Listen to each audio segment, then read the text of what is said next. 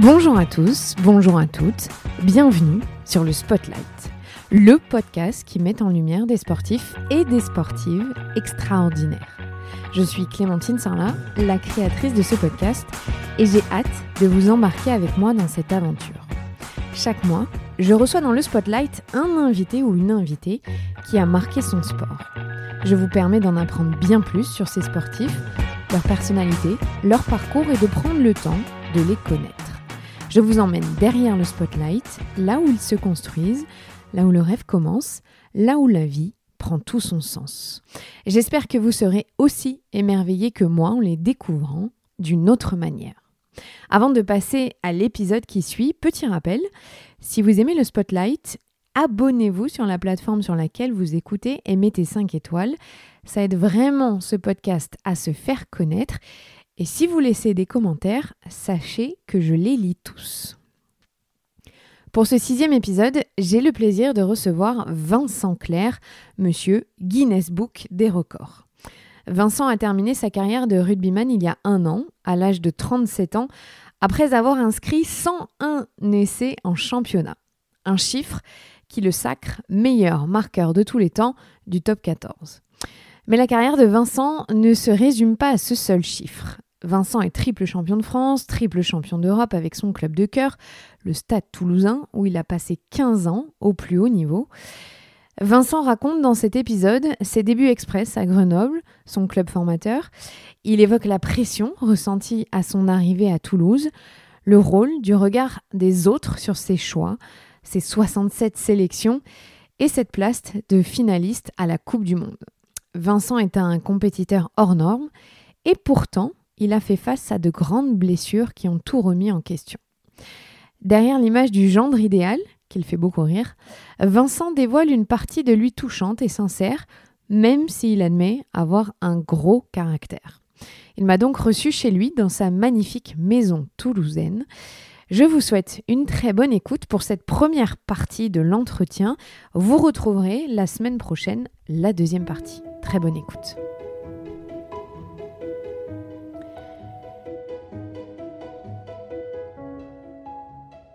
Bonjour Vincent. Salut. Merci de me recevoir chez toi. Avec grand plaisir. Il fait enfin beau.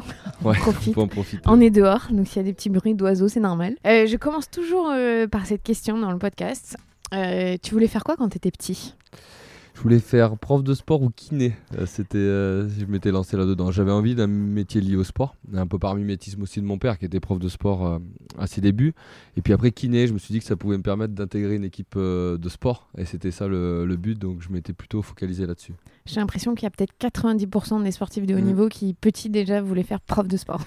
Ouais, parce qu'on idéalise un peu le métier peut-être.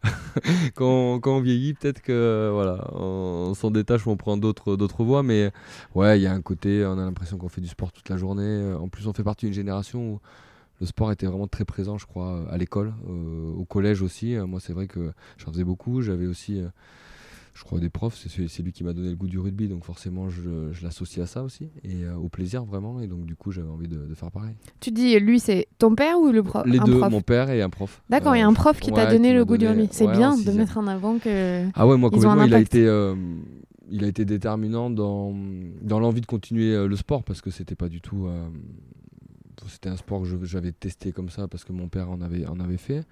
Et puis en sixième, lui m'a donné vraiment le goût de, euh, voilà, il a partagé ça avec nous et c'est ça qui m'a donné envie de rester et de continuer alors que j'avais quand même pas mal changé de sport quand j'étais jeune. Et lui m'a vraiment accroché donc euh, je crois que c'est important d'avoir un prof qui, à un moment donné, t'oriente quelle que soit la matière. hein. Moi, là c'était le sport mais lui a été important. Parce que petit, tu avais déjà des qualités physiques, de vitesse, euh, et il l'avait repéré Ou Non, c'était simplement l'amour du jeu pas là du tout de qualité. euh, C'est vrai non, je- enfin pas de qualité. Non, euh, je crois que la, la maturité physique elle est importante dans le rugby et j'avais pas vraiment ces qualités-là. J'avais des qualités d'endurance, mais j'étais, j'ai grandi tard, je me suis étoffé tard, donc j'avais plutôt pas mal de retard sur les autres. Donc rien, il, il nous parlait à tous de la même façon et euh, il n'y avait pas de, de critères physiques et, j'étais pas du tout prédestiné. euh, on pouvait pas miser sur moi pour faire une carrière de haut niveau, quoi, si tu veux, avant, avant 17-18 ans. Donc, euh, juste la passion. Après, ça m'a fait développer des qualités mentales, je pense, qui sont après très importantes dans le sport. Et je les ai développées parce que j'avais envie de, sans objectif particulier, mais j'avais envie de me rapprocher des autres, d'être compétitif comme eux, de, de leur ressembler, d'être presque aussi fort qu'eux, mais j'étais très loin derrière. Mais lui, voilà, il y avait euh, cette pédagogie où on prenait du plaisir euh, en travaillant et qui m'a beaucoup plu. Tu t'as intégré un sport-études Tu as fait euh, des. Tard, un centre de formation à Grenoble quand j'avais ah, donc oui, donc 18 ans. Tard. Hmm. Mais tard, ouais. Donc tu n'as pas fait un sport-études au lycée où tu as aménagé tes horaires pour pouvoir t'entraîner Par contre, je, me suis toujours débrouillé pour être dans les sections sport. tu sais ce qu'on appelle les options sport au collège, au lycée, où on nous rajoutait du, euh, on nous rajoutait du sport euh, dans nos créneaux horaires, mais euh, c'était de la multi, en plus, activité Voilà, c'était vraiment pour, pour le plaisir et pas dans un but d'être d'être meilleur au rugby. Donc non, moi ça s'est arrivé très tard. T'étais quel genre d'enfant quand t'étais petit? Timide, réservé plutôt. C'est pour ça que j'ai choisi le rugby. Je pense que c'était bien de pouvoir s'appuyer sur, sur les copains, mais j'étais ouais assez assez timide. Mais j'avais déjà, et mes copains l'ont dit, cette cette pugnacité, à, tu vois, cette, cette envie de, de, toujours gagner, de réussir. De... J'avais du mal un peu avec, avec l'échec, donc je recommençais jusqu'à que ça marche. Mais sans objectif en, particulier, mais j'avais euh, déjà ce, ce, tempérament petit d'être un peu, un peu têtu. Et quand tu démarres euh, à Grenoble, tu as un plan de carrière? Est-ce que tu dis personne n'aurait misé sur toi? Est-ce que toi, tu avais misé sur toi-même par contre? Non, euh, je crois que ce qui me faisait envie, euh, c'est de me rapprocher de l'équipe première. Moi, j'idolâtrais des joueurs comme euh, notamment Franck Rillon à l'époque. et c'est vrai qu'en fait, l'histoire, elle part, c'est que ce prof de sport, Yves Bardou, au collège, il est le, le père d'un ailier du FC Grenoble, qui fait la finale en 93, perdu. Donc par ce biais-là, il y a quelques joueurs qui sont venus aux entraînements du collège. Donc voilà, il y avait une espèce d'admiration pour ces joueurs-là j'allais, euh, je faisais partie du club du FCG, donc du coup j'allais à tous les matchs et évidemment, voilà, je, badais un peu ce qui était sur le terrain. Donc j'avais envie de me rapprocher de ce milieu-là, mais sans, sans ambition d'être professionnel. Et c'est vraiment un concours de circonstances. À 18 ans, je commence vraiment à grandir, à m'étoffer physiquement, à faire une bonne saison en junior. Et là, le club qui avait beaucoup d'étrangers à l'époque descend en Pro D2 fuite des, talents étrangers, donc du coup euh, ben, un peu un manque de, joueurs dans l'effectif. Comme je sortais d'une bonne saison, euh, on fait appel à moi. Je me souviens, je suis sur la route des vacances et, euh, on m'appelle et on me dit voilà, faut que demain tu sois à l'entraînement. Et, je dis bah, et je venais de finir ma première Coupe du Monde. Enfin non, j'avais rien fait. Non, je te dis une connerie, j'avais rien fait du tout. J'étais, je venais de finir ma saison sportive en junior. Donc, euh, je prends qu'une semaine de vacances. Et, là, tu dis, oh, non, je sais pas, il me dit, bon, prends cette semaine parce qu'elle est importante, c'était une longue saison, et puis, et puis tu nous rejoins. Jacques Delmas donc euh, m'accueille, il savait pas qui j'étais, mon prénom dit rien, donc j'arrive euh, sur, sur, la pointe des pieds. Et puis petit à petit, en Pro D2, ça se passe pas mal. On est en quelle année là? On est en 2001, 2001, on est en l'été 2001. Et, et, en fait, c'est de, de, là que tout part parce que je commence à me faire ma place dans le groupe. Euh, même s'il y a des hauts et des bas, parce qu'on ne me connaît pas, que c'est difficile de faire confiance, euh, et particulièrement à l'époque euh, de lancer des, jeunes joueurs, on était plus sur des profils de joueurs étrangers, notamment à Grenoble. Un peu déjà en 2000 Ouais, déjà en 2000, hein. il, y avait, il, y avait, quand même une, grosse filière. Et puis voilà, et en fait, je fais des, je suis comme je fais, il n'y avait pas beaucoup de joueurs qui jouent en Pro D2 qui étaient jeunes, par contre ça me met un peu en avant. Et de là, euh, je fais mes premières présélections en, novembre. Et je fais mon premier match du tournoi euh, moins de 21 ans en février. De là, petit à petit, Toulouse va, va me repérer, me proposer de venir. Et quelques mois plus tard, je, je serai à Toulouse et je ferai ma première sélection. Donc, si tu veux, ça s'est passé en 8 mois. Ah oui, ça a été extrêmement rapide. Très, vite, Donc tu n'as pas vraiment eu le temps dans ta tête oui. Non, aucun. Euh, moi, deux fois en fait, Grenoble, ils me disent voilà, on aimerait que tu signes euh, un contrat euh, pro, parce qu'on n'était pas pro à l'époque. Hein, Et donc, ça veut dire que tu faisais des études à je côté faisais des études STAPS, pour être prof de sport. Non, en fait, parce qu'il y avait une filière kiné, donc je voulais faire kiné par cette voie-là. Donc on me dit voilà, je gagnais 2000 francs par mois. Et voilà, euh, si on essaie de le mettre en ah, euros. ouais, ouais, ça fait. Je suis nul en bon, ça fait en gros 300. 300 euros. bah non, mais c'est important de voir à peu près comment ça a évolué euh, le monde pro. Hein. Aujourd'hui, quand tu as 20 ans, euh, tu gagnes pas 350, euros. mais, mais du coup, mais moi, ce qui était, ce qui était génial, j'étais au centre de formation, c'était mon argent de poche. Et on me dit deux fois dans l'année, voilà, on aimerait que tu signes le rêve absolu pour passer pro, du coup. Puis ça se fait pas. À chaque fois que je viens au rendez-vous, je sais pas, c'est pas prêt, c'est c'est pas très pro pour le coup. Et, euh, et Toulouse m'appelle, finit par m'appeler. Eh, il y a des choses dans la vie des fois. Ouais, j'ai eu la petite histoire en fait, euh, même ce week-end en fait, c'est euh, ils étaient venus repérer Geoffroy Messina parce qu'ils en avaient entendu parler. Et Geoffroy jouait déjà depuis, alors qu'il avait deux ans de moins que moi, jouait déjà en équipe première, était très costaud. Et puis l'entraîneur de Rumilly croise René Bouscatel, contre qui j'avais joué. Il me dit Tu devrais regarder ce joueur. Et Jean-Michel Rancoul, en venant repérer, me repère et ils choisissent de, de, me te prendre. Donc, bouche à oreille, oui, c'est ouais, ça marche. Ça marche encore et ça marchait à l'époque. Donc, en la saison 2002-2003, ouais. tu pars à Toulouse. Et je pars à Toulouse, ouais. C'est dur de tout quitter euh, quand euh, tu n'avais pas forcément anticipé euh, que ta carrière allait prendre ce virage et que tu allais avoir une carrière en fait. Ce qui est dur en fait, c'est que c'est dur de faire un choix. Je, me, je, consulte un peu autour de moi les avis d'anciens joueurs. je me souviens Franck Corillon, ma famille. Mon père a toujours été très proche de moi, mais à aucun moment il a été. il m'a inspiré, mais, mais jamais il m'a donné de décision, il m'a jamais mis de pression et, et il voulait pas me donner son avis. M'a dit ça c'est ton avis. Les, dans, les, dans les deux cas, tu vas jouer à Grenoble, vous remontez en top 16, parce qu'on remonte à l'époque. Je pense que voilà, il y avait une occasion, un risque de partir à Toulouse. Et, euh, un gros risque parce que tu arrives dans un effectif euh, y costaud quand même. Tamac, Marfin. Donc moi je leur demande juste une chose, c'est que je veux être intégré à l'équipe première, euh, que je j'y vais pas pour jouer en espoir. Après j'aurai ma chance ou pas, mais on m'assure que ça sera pour être dans l'effectif pro. Et on m'assure que je peux continuer les études, parce que c'est important aussi pour moi et pour mes parents. Ça rassure beaucoup mes parents et notamment ma mère. Je crois qu'elle a besoin d'être rassurée. Et puis voilà, ça se dessine petit à petit. Ce qui est dur, c'est que euh, le club le prend mal. Euh, les joueurs autour, moi je suis arrivé à l'âge de 9 ans à peu près au FCG. Je fais toute ma, ma formation là-bas. On fait cette année en Pro D2, on monte en top 16. Donc les gens le vivent comme une trahison. Euh, et je peux le comprendre. Mais c'est dur à assumer euh, quand on a des demandes de dire euh, voilà, on fait le choix, au moment où on remonte, c'est nous qui t'avons formé. Euh, les gens te font bien sentir et te font bien culpabiliser.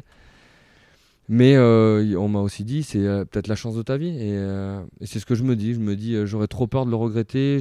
J'aurais peut-être pas l'occasion après de, de, voir si j'ai ce niveau-là. Et c'est ça qui fait, qui fait tout basculer parce que j'avais dit à mon agent, j'avais pris un agent pour la première fois. Je lui dis je vais signer à Grenoble. Si on t'appelle, ne me le dis pas.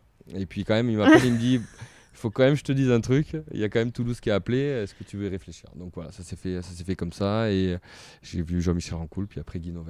Euh, et puis ça s'est, ça s'est fait comme ça. Et tu t'es mis une pression particulière en arrivant à Toulouse Parce que j'imagine une année avant, tu les avais regardés à la télé. Tu, tu... Enfin voilà, c'est quand ben même. Il y avait une génération exceptionnelle dans, dans ce club. Ouais. Quelques mois plus tôt, euh, bah, je me souviens de la génération. Euh, bah, il y avait Fred, Clément, euh, Fred Michalak, Clément Potrenaud, Nicolas Jean-Jean, Greg Lambollet qui démarrait. Mhm. moi, j'étais encore dans les tribunes en junior. Et je me suis pas mis de pression. Je crois que j'ai eu cette chance-là, c'est que autant j'étais très stressé jeune, tout me stressait. J'avais une angoisse pour les matchs qui était très importante. Et à partir du moment où euh, je pense que j'ai commencé à avoir confiance en moi finalement, ce stress il est, il s'est complètement envolé. Ou il est devenu, il est resté là, mais il était devenu positif. Et euh, j'étais que dans le, dans le défi euh, de, de, me prouver les choses, de me dire est-ce que tu vas y arriver? Mais c'était un jeu, vraiment j'étais dans le jeu. Donc quand je suis arrivé à Toulouse, il y avait enfin moi j'étais dans un coin, je parlais à personne, j'étais vraiment voilà impressionné. Donc j'ai attendu qu'on vienne vers moi et, ils l'ont fait. Greg Lambolé d'ailleurs a été un relais important pour moi parce que je l'avais découvert en moins de 21 ans. Mais ils ont été voilà, très paternalistes, euh, très, très amicaux, euh, très rapidement. Et donc du coup, ça m'a, libéré. Puis moi, après, quand j'étais sur le terrain, voilà, j'avais envie de prouver que j'étais pas là par hasard en fait. Et en fait, ça s'est fait comme ça. Donc il y a pas, je me suis pas mis de, pression sportive euh, particulière. Si ce n'est les premières, je me suis dit, il faut vite que je marque. Je sais pas pourquoi, parce que c'était mon rôle et que je me disais si tu marques, ça valide quelques, voilà, ça valide ton passage, ton arrivée. ça valide le passage à tous et le fait que tu sois parti de Grenoble. exactement. et ça s'est fait pareil à Grenoble. Premier match avec Grenoble, j'avais marqué. Euh, voilà, en équipe de France jeune aussi. Donc à chaque fois que j'ai eu des rendez-vous importants, je crois que ça m'a, ça me rassurait et, ça s'est passé comme ça à Toulouse, sur, sur un match amical à Montauban. Et, euh, et du coup, c'était, c'était parti. Il y avait plus de stress. Et est-ce que à ce moment-là, euh, c'est clair dans ta tête, ça va être ton métier, tu vas devenir pro Parce qu'on est dans les années 2000, donc commence quand même à y avoir euh, financièrement les, moyens euh, pour les, les joueurs. de... ça y est, c'est parti. Je crois qu'à partir de là, il y a trop d'insouciance, ça va trop vite pour que je me pose la question, mais je sais que c'est parti en fait. Je sais que c'est parti, donc je continue les études parce que j'en ai envie et que c'est une sécurité mais ça devient une sécurité les études. Donc ça veut dire que dans ma tête, c'est déjà, j'ai déjà envie, que ça dure. Mais tu as le temps d'arriver à faire des études pour être kiné? Ouais, alors j'abandonne kiné parce que Clément me prend la, place. Que- non, mais c'était marrant parce qu'il y avait une place pour un sportif de haut niveau. C'est souvent moi, j'étais moins de 21 ans. Lui était déjà dans la grande équipe de France. Donc, il est prioritaire, donc plus de place pour moi. Et donc, du coup, je bascule dans le, dans le marketing. Parce que je me dis que ça peut être gérable, il y a moins de stages. euh, donc, je, je, je bifurque euh, dans cette voie-là. Et, et attends, Clément, il a eu son diplôme ou pas? Non, il a Ah, très vite arrêté. non, mais parce que c'est autant je me rends compte maintenant, il y a des choses qui sont pas compatibles avec le sport, et notamment les stages. euh, voilà, faut, faut faire de la pratique quoi en kiné. Là, c'était pas possible. En marketing, c'est plus simple. C'est plus simple. Comment ça se passe euh, cette première saison à Toulouse? Est-ce que ça répond aux attentes que tu avais Est-ce que c'est encore mieux? Est-ce- Comment est-ce que tu, tu te souviens de Ben, cette c'est saison-là? euh, c'est peut-être ce qu'ont vécu les joueurs cette année, les jeunes. C'est que c'est quasiment trop facile, c'est trop bien. Ah C'est ouais que tout, tout marche. C'est-à-dire que j'arrive, euh, on est rapidement, euh, je suis propulsé sur la Coupe d'Europe, euh, on, on gagne beaucoup de choses, on gagne beaucoup de matchs. Moi, je suis meilleur marqueur d'essai de la Coupe d'Europe, on devient champion d'Europe. Bon, on échoue en finale contre le Stade français. Je fais 10 matchs et demi sur 11 en équipe de France. Donc, c'est facile. Enfin, la première année, elle est exceptionnelle. Sauf que, en fait, Parce que là, tu es appelé tout de je suite suis appelé tout suite en, en- ouais, tout de suite en novembre parce que Aurélien Rougerie se blesse. Donc euh, je fais ma première sélection à Marseille, on gagne, on fait match nul contre les Blacks, je joue face à. Enfin, Et c'est comment ça- ta première sélection du coup? C'est- Est-ce que encore une fois tout arrive trop vite et tu prends pas la mesure ou là je quand que je même? prends pas, je prends pas la mesure, mais je- j'en profite quand même. Il y a toute la famille qui vient. Je, ouais, je suis dans l'hyper excitation. Ça va... En fait, il y a toujours un truc qui se rajoute. Tu as l'impression que tu signes à Toulouse, ça y est, t'es arrivé au bout du truc. Puis rapidement, tu es en équipe de France, puis tu joues euh, ta première sélection à Marseille, euh, il y a toute la famille qui vient, puis derrière tu enchaînes, tu joues contre Lomou, enfin tu vois, où tu, je jouais à la PlayStation contre lui euh, trois semaines avant. Donc tu as l'impression que tout va continuer dans, dans le bon sens et que ça va pas s'arrêter. Euh, Il y a le tournoi qui se passe bien, et puis, euh, et puis en fait il y a un coup d'arrêt, et il y a un premier coup d'arrêt qui est euh, ma non-sélection à la Coupe du Monde en 2003.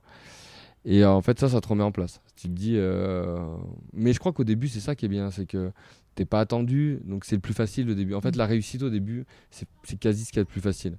Parce qu'on t'attend pas, on te connaît pas, il y a l'effet de surprise, il y a l'insouciance, a... Et toi, t'as pas des attentes comme tu peux avoir non, après t'as aussi. pas d'attente. tu- Envers tu- tu toi-même. déco- Exactement. Mm. T'as pas des attentes, t'as pas envie de, re- de dire, euh, voilà, l'équipe de France, tu connais pas, mais une fois que tu l'as goûté, t'as envie d'y revenir. Euh, Il y a la concurrence qui s'installe, puis au sein de Toulouse, t'as envie de confirmer.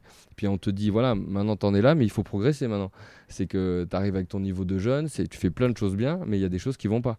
Donc on m'a dit aussi, voilà, si t'es pas sélectionné, alors peut-être que c'est injuste, peut- peut-être que ça l'était. T'as eu pas. une explication pourquoi tu n'étais pas sélectionné en 2003 Parce que souvent les joueurs c'est difficile hein, cette Ouais, c'est difficile à entendre. Je crois pas que. Je sais pas si c'était vraies explications. C'était mon manque de polyvalence, mais j'avais jamais été polyvalent. donc, bon. Bon, c'est que tu ça. correspondais pas au profil qu'ils voulaient à ce moment-là. Je pense que c'était- ça. On a, ils ont sélectionné d'autres joueurs. Et, Et tu dis, t'as pris, là, ça t'a remis en place. Qu'est-ce que ça a Ouais, parce changé que moi, dans je, le, ta... je le- je le vivais comme une injustice à l'époque ouais. euh, à l'époque. Et on, m'a dit, ok, c'est peut-être injuste. Sûrement que tu méritais. Tu avais joué 10 matchs et demi sur 11, euh, tout allait bien. Mais sauf que il y a des vraies raisons sportives aussi. C'est que tu pas à 100% de ton, niveau. Donc, euh, moi, on n'est pas allé dans mon sens. Et Guy Noves, Philippe Roger Thomas, qui m'a appelé, m'ont dit, ok, c'est peut-être injuste, mais pose-toi les bonnes questions. Qu'est-ce que tu peux améliorer?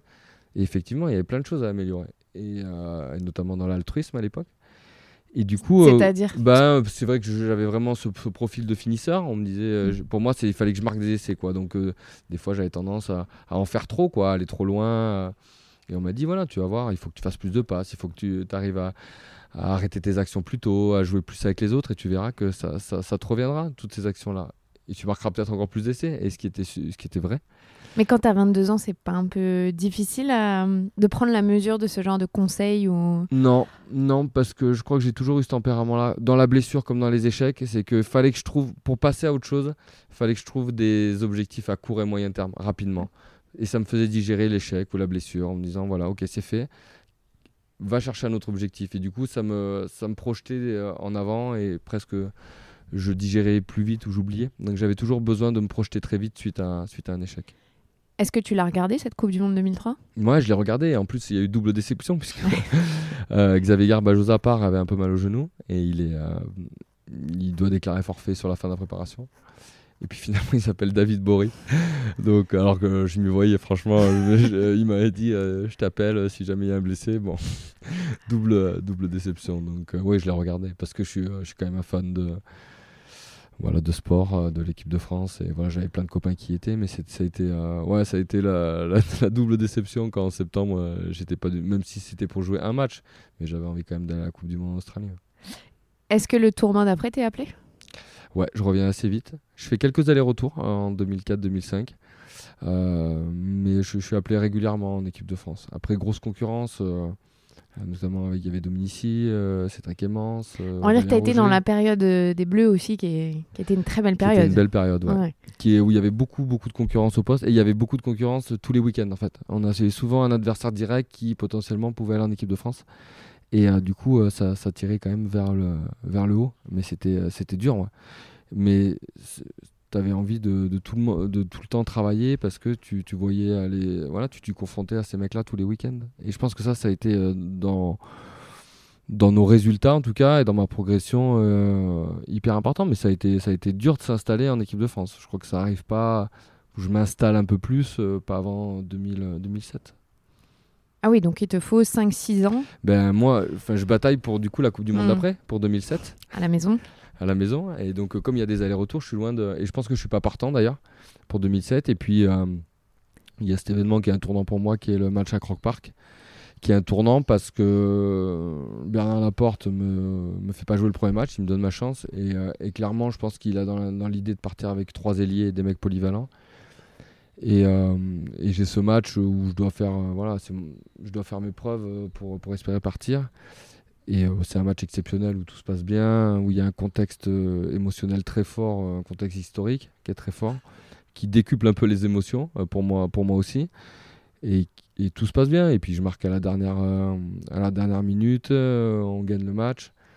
Et du coup, il y a quelque chose qui se passe dans le groupe d'abord parce que du coup ce groupe il a beaucoup approuvé. Tous les joueurs quand tu gagnes euh, un match euh, du tournoi qui précède une coupe du monde tu sais que tu marques des points pour la coupe du monde donc globalement tout le monde est, quand même très content.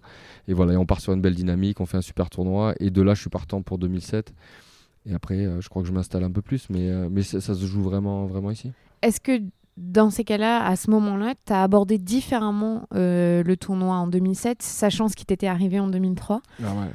Parce qu'en plus, en 2003, il y avait un journaliste euh, bien informé qui m'avait appelé la veille, qui m'avait dit euh, Bon, j'ai mon réseau, en gros, euh, t'inquiète, je sais, t'es pris.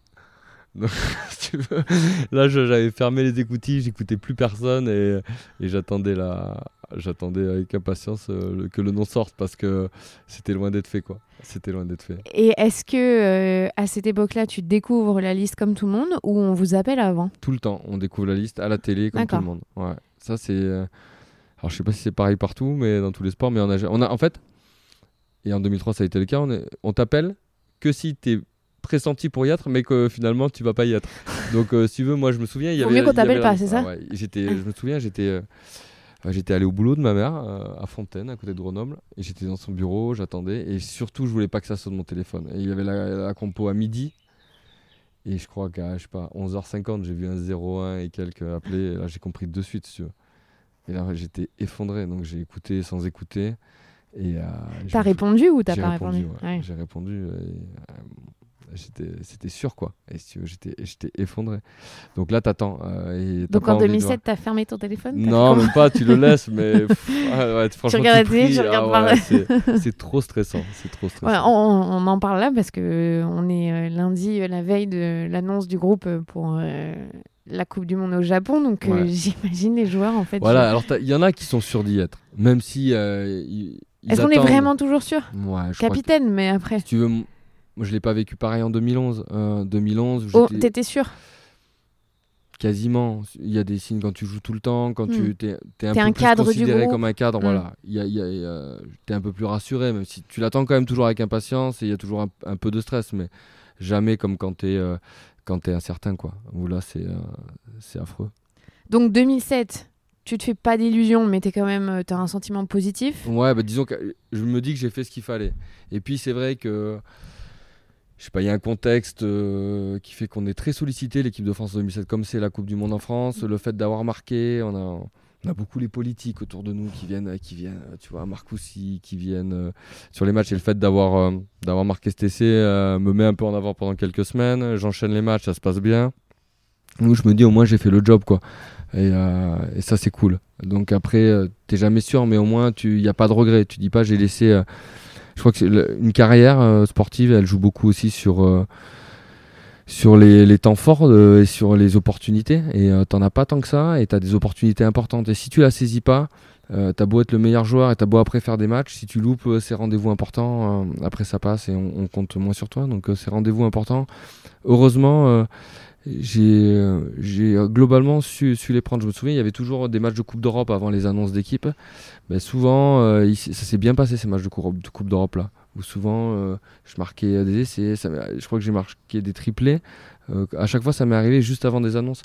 Je crois qu'il y a quelque chose qui me, qui me galvanisait un peu. qui, pour prouver, il fallait faire des bons matchs et se mettre en avant. Et, à chaque fois, j'ai su saisir ces, ces opportunités. Et tu as un poste qui fait que tu peux.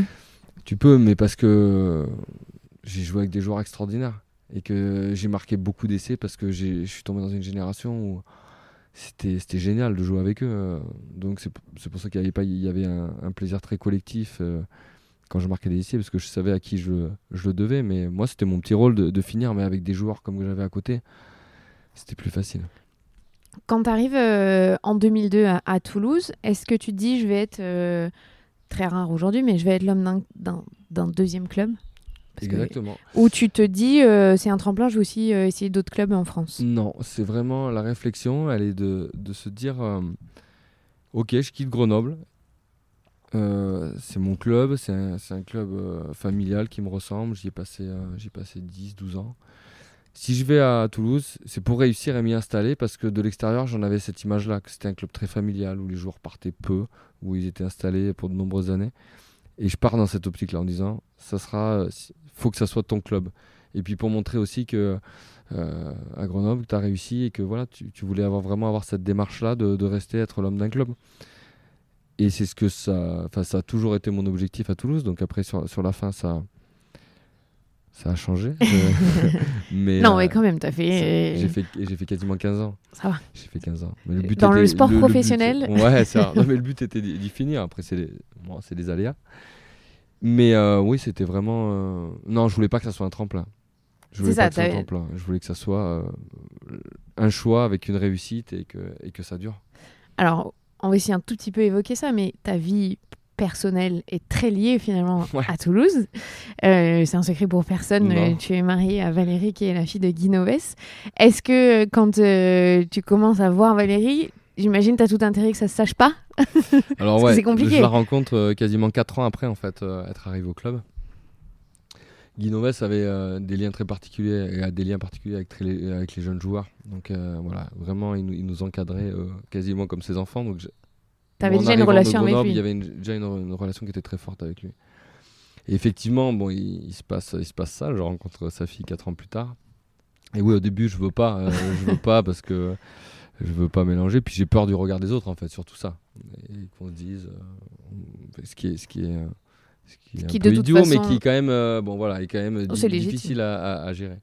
Et puis finalement, bon, il a, il a cette force de caractère de, de bien séparer les choses. Je, je le comprends, donc ça met du temps.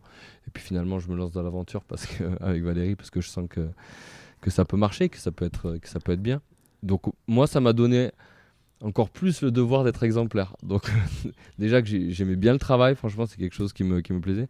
Là, il fallait vraiment que je, qu'il y a aucun moment quelqu'un qui puisse dire, il joue parce que. C'est ça, Et, alors ça t'a mis une pression Ouais, supplémentaire, forcément. mis, euh, ouais, un devoir d'exemplarité ou de, de performance encore plus important que je me suis mis moi. Parce qu'après, euh, euh, à plusieurs reprises, j'ai pas, j'ai pas joué des matchs importants parce que je ne méritais pas des finales de championnat. Ça m'est arrivé, des quarts de finale de Coupe d'Europe ou demi-finale de Coupe d'Europe parce que j'étais, Et- je revenais de blessure, j'étais pas. Et, euh, Mais ça, c'est pas difficile de gérer quand t'as ton beau-père à table le, au le contraire, dimanche au, contraire, au contraire. alors déjà on se voyait très peu. On a En mis, dehors on a mis euh, une, une distance entre nous euh, pendant jusqu'à que je finisse ma carrière où on se voyait très rarement. Ah oui, à ce Ouais. moment-là. Mais lui autant que moi, on se voyait tous les jours. Et c'est vrai que euh, bon après on jouait ensemble le week-end. Il restait plus qu'un jour hein, dans la semaine euh, de off, donc, bon. Donc, du coup c'est vrai qu'on se voyait, on se voyait très peu en dehors. Et euh, il y avait cette, cette pudeur des, des deux côtés. Mais t'es jamais allé le voir dans un temps familial, rien à voir pour lui dire pourquoi j'ai pas joué ou... Non. Et Ou lui n'est jamais je venu. en aurais plus voulu euh, de, de me faire jouer si je sentais que je le méritais pas. Ça, je lui en aurais voulu. Parce que j'aurais eu l'impression que et je pense que les gens l'auraient ressenti autour. Et je l'aurais voulu dans ce sens-là, dans l'autre sens de pas jouer. Franchement, quand tu es sportif de haut niveau, quand tu es sportif, tu sais quand tu dois jouer ou, pas, tu sais quand l'autre est meilleur. Donc à Toulouse, il y a toujours eu ça quand même. Euh, tu as ta chance tout au long de la saison, les matchs importants. Euh, si tu dois les jouer parce que tu es le meilleur, tu les joues. Si tu les joues pas ou que tu es remplaçant, c'est que tu as été moins bon. Et je crois que j'ai toujours eu euh, quand même cette conscience de, mon niveau, de savoir où j'en étais. Et, euh, du coup, j'en ai jamais voulu, non. Et dans le vestiaire, est-ce que tu as senti un moment que peut-être ça a perturbé certains joueurs ou... Non, ça les a amusés. tu t'es fait chambrer. Ouais, voilà. C'était plus euh, un moment pour le taquiner, mais le fait que le groupe, ce soit un groupe très stable, qu'on se connaisse bien, qu'ils connaissent bien Guy, ils savaient comment il était, et dans la vie perso et dans la vie sportive. Donc non, il savait qu'il mélangerait pas tout. Et puis je pense que j'avais le caractère aussi. Euh, ils savaient, ils m'ont toujours vu, euh, mes collègues, comme quelqu'un qui travaillait beaucoup, qui donnait beaucoup euh, de soi à l'entraînement. Et du coup, ils n'avaient pas de, doute sur le fait que si je joue, ben, c'était que j'étais performant. Et voilà. Donc je me suis fait chambrer pendant 6-8 mois. Voilà, ce qui était un minimum. Hein. Et après, après c'est passé, et puis tout le monde est passé à autre chose. Je pose toujours cette question parce que je trouve qu'on ne les pose jamais aux hommes alors que ça fait autant partie de leur vie que nous les femmes. Euh, ça a changé quoi dans ta vie d'avoir euh, des enfants? Tu as eu une première petite fille, après un petit garçon? Euh, Qu'est-ce que ça a changé? L'envie de. Ouais, en fait, le... la priorité, c'est-à-dire que tu, tu digères. Les moments, les moments intenses, tu les vis toujours de la même façon et tu as envie de les partager avec eux. Particulièrement avec Héloïse, qui est ma, qui est ma grande. Elle venait sur le terrain après le match.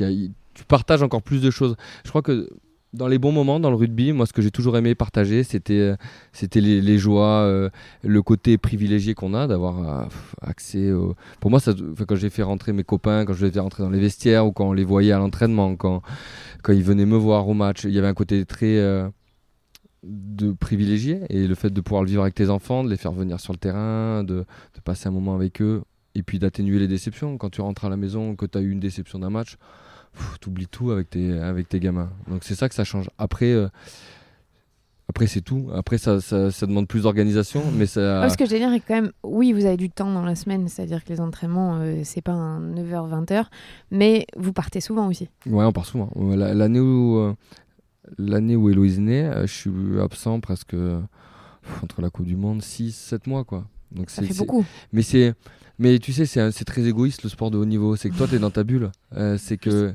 ouais, voilà, tu es, vraiment dans ta bulle. Et euh, tu te rends pas compte euh, de ce que ce que c'est pour les autres. Le, quotidien, c'est dur. Nous, on n'a pas de quotidien. Enfin, on a notre rugby, notre, notre rythme, on part en, déplacement. on est, obligé. Fait autour de vous. Voilà, donc mm. après, on se, met, on se concentre à nos objectifs à très court terme tous les week-ends. Donc tu l'as pas mal vécu. Donc ça, a été, ça a été, les absences en fait, elles sont devenues plus dures sur la fin. Euh, en grandissant. Ou Héloïse, et puis après j'ai eu Victor. Euh, ils avaient plus conscience de ce que c'était bah, qu'une absence. verbaliser. Voilà. Mm. Et, là, c'est devenu plus dur. Au début, finalement, c'était pas, c'était pas le plus dur. J'étais tellement heureux quand je rentrais. Euh, tu restes toujours dans l'euphorie. Tu fais ton match, puis tu rentres, tu retrouves ta, ta fille. je trouve que ça apporte beaucoup, beaucoup de positifs. Un peu plus d'organisation, mais, mais finalement, tu n'as pas à moins travailler, t'as pas à faire de Enfin, moi, je l'ai pas vécu comme ça. J'ai toujours euh, gardé le même rythme euh, au niveau du rugby et euh, le rugby était ma priorité avec ma famille, mais je veux dire. T'as moins dormi, quoi, c'est tout. Ouais, exactement. et encore, franchement, j'avais une femme qui m'a beaucoup aidé. c'est bien important. Est-ce que vous lui avez montré à votre fille ce match magnifique où tu pars en plein milieu pour aller assister à l'accouchement? Parce que c'est quand même une histoire, c'est extraordinaire. Ça, ça arrive peu dans une vie. en fait, ça se passe que Héloïse, elle est née avec un mois d'avance. Et l'après-midi du match, euh, pour montrer aussi comme Guy était vraiment euh, droit, carré, euh, ma femme perd les os. Et donc moi je Ta femme est médecin. ma femme est médecin. Faut le dire. Voilà, exactement. Donc moi je panique un petit peu, normal, premier enfant, j'ai envie d'y assister. Donc j'en ah parle. Et il y a match. Et il y a match, donc on est au mise au vert, on est, on est à l'hôtel tranquille. Donc moi je, dis, je panique, je dis bah ça y est, je pars et tout ça. Et on me dit bon bah attends quand même, appelle la sage-femme, savoir comment ça se passe. Et la sage-femme me dit bon ça va se faire normalement très tard dans la nuit ou demain. Donc, du coup, on me dit, donc, le temps de faire mon non, on me dit, t'as le temps de jouer.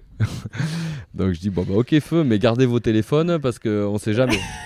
et on jouait euh, au stadium de Toulouse contre Castres. Et donc tu vas dire à, Guy, donc le père de Valérie. Ah, c'est Guy qui me dit euh, de jouer. Ah, ah, c'est lui qui décide. il me dit on a un match important, il va pas de suite. Tu tu vas jouer, tu peux jouer. Ah, je dis bon, bah d'accord. Et après, tu rentres dans ton match. Donc, euh, quelque part, tu oublies le temps de, quelques minutes. Et en fait, euh, il s'avère que le, travail démarre un peu plus tôt que prévu. Donc, à la 60e, il m'appelle et il me dit euh, c'est parti, voilà, faut que tu ailles. Donc là, c'était marrant. Après, j'étais au Stade de Toulouse et elle a couché à, 2 km. Donc, j'étais à côté. Donc, je me suis douché. je suis parti à fond, déconnecté. En plus, entre l'adrénaline en fait, ils ont, Ouais, ils ont, au départ, ils ont cru à la télé que parce que je pars, je dis au revoir à personne. Donc les gens à la télé ont, l'impression que je suis un peu vexé d'être sorti, que j'ai dit bonjour à personne. Donc ça fait pas polémique, mais donc finalement il doit le dire. Euh, il dit non, il est parti parce que sa femme accouche. Donc je reçois des textos de félicitations sur le, sur le chemin. Mais complètement déconnecté, je me dis merde. Elle a accouché. Elle a accouché, ouais. donc là, euh, bon, puis finalement j'arrive dans la, dans la chambre. Et en fait, j'ai eu le temps de voir la fin du match. Donc euh, c'était rigolo. Je vois Thierry du Sautoir qui me fait, euh, qui me dit un petit mot à la fin. Il me dit bon, bah, on pense à Vincent. Euh, bon accouchement. Et puis Héloïse, elle est arrivée finalement une heure et demie ou deux plus tard. Mais du coup, c'était ascenseur émotionnel quoi. Tu passais du terrain à la salle d'accouchement et c'était, bah, finalement, c'est un souvenir qui est génial. Hein. Et elle, elle Et maintenant, elle l'a vu quelques années plus tard quand on lui a expliqué. Elle a, elle a, voulu voir les images, ouais, ça l'a fait marrer. Elle a été voir ton, euh, son grand-père en lui disant euh, Papy. elle lui a rien reproché. oh, t'as assisté à la naissance. Ouais, non, c'était bien. On était à côté. Non, il y avait du confort. Euh, t'aurais pu être un match à l'extérieur, c'était Non, ça, ça, je pense que par contre, il a il a trop, bon en plus il y a le contexte particulier, mais il a toujours euh, mis en avant la famille. il aurait jamais demandé à un joueur de prendre le risque de pas coucher, de, de pas avoir l'accouchement de, son enfant et particulièrement son premier. Ça, ça, ça, serait jamais arrivé. Mais là, bon, le contexte faisait qu'on n'était pas loin de l'hôpital, ça allait. Ah c'est chouette comme histoire, je trouve. Ouais, c'est rigolo. C'est quand même. Bon, désolé Victor, t'auras pas eu la même. Non, j'aurais pas eu la même. ça a failli. Hein. C'est vrai. Ouais, ça a failli. bah ouais, parce que euh, hein. pareil, ouais, j'étais à Toulon, il y avait des matchs. Bon, finalement, il est arrivé. Euh, juste, à, juste après un match, mais ouais, c'était, c'était pas loin. Je me suis dit, si ça fait pareil, quand même, ça fait beaucoup. tu étais prédestiné. Euh, est-ce que tu veux me dire ton meilleur souvenir à Marcoussis Parce que je tiens à préciser, aujourd'hui, on appelle ça Marc Atraz, mais quand même, je sais que ta génération, vous avez beaucoup rigolé dans les couleurs de Marcoussis. Alors, moi, j'ai toujours, euh, j'ai toujours adoré Marcoussis. Ça représentait. Euh, j'ai eu la chance. Marcoussis, je le vois, donc je fais ma première sélection moins de 21, mon premier tournoi je le vois en travaux, euh, donc euh, au mois de février. Et quelques mois plus tard, je suis le premier à rentrer dans Marcoussis, en fait, euh, la première équipe qui rentre dans Marcoussis. Marcoussis, moi je trouvais ça génial, c'est-à-dire que c'était, c'était ta bulle. Tu, pensais qu'à toi, tu passais ton temps à dormir, manger, t'entraîner. voilà, il n'y avait rien qui te polluait autour. Donc moi je trouvais que c'était une parenthèse géniale. Oui, au bout de 4 semaines, 5 semaines, tu tournes un peu en rond, mais tu Enfin, pour moi, c'était là pour des objectifs bien particuliers. Donc, euh, et puis ça ne nous empêchait pas sur des demi-journées d'aller un peu sur Paris. Ça m'a jamais. Euh, et on a toujours passé des bons moments. Enfin, vas-y, raconte. Des conneries. Mais, je, sais que vous faisiez que des conneries. C'est pour ça que j'aimerais avoir un petit Alors, euh, dans les trucs, c'était c'était de de par exemple se faire des petites blagues dans les chambres. Donc moi je me souviens de, euh, on allait pêcher les poissons, on remplissait les baignoires, on mettait les poissons dans les baignoires des mecs, on, à qui on déplaçait. Euh, à Christophe Dominici, c'est arrivé pas mal de fois. Il y avait une grosse guerre entre cette génération-là et les jeunes. Donc c'était eux les anciens et on, on, faisait des commandos armés. Donc Parce que Fred Michalak, on... Fred, Clément Poitrenaud, Yannick Nyanga, on s'amusait, on avait déplacé la chambre de, de, joueurs en plein milieu de, du jardin. Donc tout meuble compris, on avait reconstitué la chambre euh, au milieu de du, lac, enfin à côté du lac. Après, on faisait, on faisait que des conneries. sous le, tous les repas étaient sujets à, à se piéger, à, quelqu'un qui passait sous la table pour mettre la moutarde sur les pieds. tout est, enfin, on, sortait aussi beaucoup ensemble. C'est-à-dire qu'on nous laissait euh, l'occasion. Quand on était à Marcoussis, qu'il n'y avait pas de match, on, sortait ensemble, on rentrait à Marcoussis. Euh, il n'y avait pas les réseaux sociaux aussi. Il n'y avait pas les réseaux sociaux, c'est vrai. C'était peut-être moins.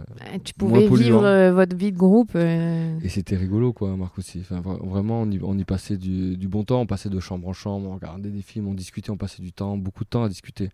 on restait à table de des longues, euh, peut-être pas heures, mais euh, ouais, on restait bien après le repas, ouais, plus d'une heure ensemble à discuter, à se raconter nos vies avec des joueurs que, avec qui on partageait pas le quotidien aussi. Euh, on les croisait en, club, on était adversaires, et puis là on passait du temps à, parler de, de beaucoup de choses. Donc moi, j'en ai, des, euh, j'en ai des bons souvenirs de, de Marcoussis. T'as- du coup, tu as noué des amitiés fortes avec des joueurs hors de Toulouse qui étaient... Ouais, notamment, bah, il y en a beaucoup, mais euh, Aurélien Rougerie, euh, Damien Traille, Dimitri Ajvili, Julien Perlong, Dimitri Swarzeski. Ouais, parce que finalement, tu passais de longues semaines. Ouais, c'est- sur la saison, c'était... Était- C'était c'était énorme. On passait, enfin, on était 24 sur 24 ensemble. Donc plus les matchs, plus. Donc euh, y avait, on avait besoin de créer des choses. euh, Enfin, on avait besoin de faire parce que pour le coup, c'est vrai. Marcoussis, c'est loin. Il y a, y a grand, a rien autour. Donc on reste à Marcoussis. Donc si on prend pas le, le postulat de se dire on va passer un bon moment ensemble et qu'est-ce qu'on fait? Bah, discuter, euh, jouer aux cartes, jouer à, plein de choses, mais passer du temps ensemble en fait.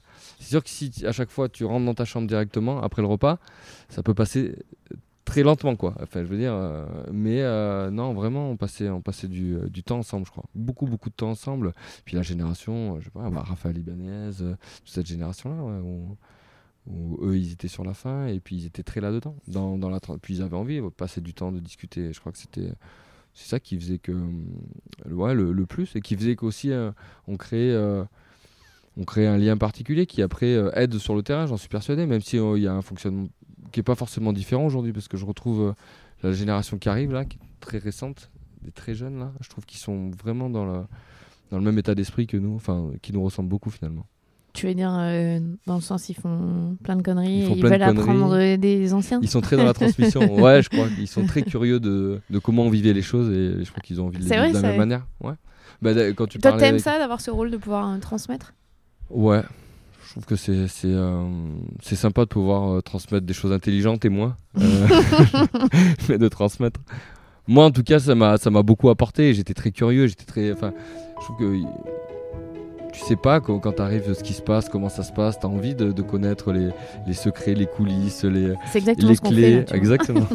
et je, je crois que c'est ça. Et moi, je j'aime j'aime j'aime ça. ouais. Merci d'avoir écouté ce sixième épisode. Vous l'aurez compris, ce n'est pas la fin de l'épisode, c'est la fin de la première partie. Vous retrouverez la seconde partie dès la semaine prochaine et vous pourrez avoir plein d'autres réponses à vos questions. On évoquera euh, la suite de sa carrière, on évoquera l'équipe de France évidemment et la fin euh, de son aventure à Toulouse qui s'est euh, beaucoup moins bien passée que les 14 premières années. Et puis si vous découvrez ce podcast, vous avez quelques épisodes à rattraper, notamment par exemple avec Laure Manodou, Bichente Lizarazu, Renaud Lavilloni, Rio Mavuba et même Grégoire Margoton. Et à très vite pour un autre épisode. Après celui de Vincent Clerc, ce sera avec une journaliste. Je ne vous en dis pas plus. Très bonne journée.